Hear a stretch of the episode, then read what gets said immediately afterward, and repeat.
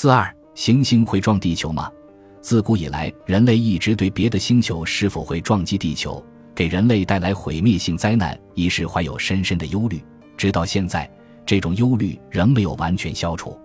一九六八年初，澳大利亚悉尼大学巴特拉教授预言，一九六八年六月十五日，伊卡鲁斯小行星稍许偏离轨道就会进入地球，它将会以每秒九千米的速度把大城市撞得粉碎。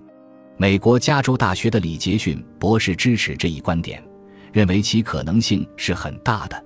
他们计算，如果伊卡鲁斯行星与地球相撞，它可以在陆地上造成直径为一千千米的大坑穴；如果掉在海中，造成的海浪将高达六百米，数千个城市和村镇被淹没。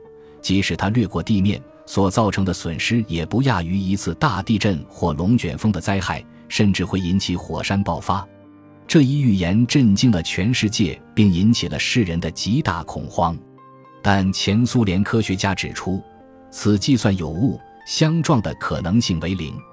果然，一九六八年六月十五日，伊卡鲁斯与地球擦肩而过。一九七八年，一位天文学家的计算结果表明，地理小行星于一九九五年将与地球相撞。但中国天文学家的计算表明。一九九五年，地理小行星距地球有四五百万千米之遥，大可不必担心。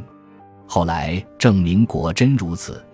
科学研究表明，太阳系中小行星有五千二百颗，多数在木星和火星间穿行，其中有二百余颗可能会进入地球轨道。此外，还有一些彗星接近地球，这些天体称作近地类天体。计算表明。直径为一点五千米的小行星进入大气层的机会约三十年一次，而直径为九米的小行星击中地球，破坏力不亚于一颗原子弹；而直径为一点五千米的小行星击中地球，破坏力相当于十万颗百万吨级炸弹的威力。然而，迄今为止，人类还未曾目睹过一次小行星撞击地球的事件。那么，小行星真的会撞击地球吗？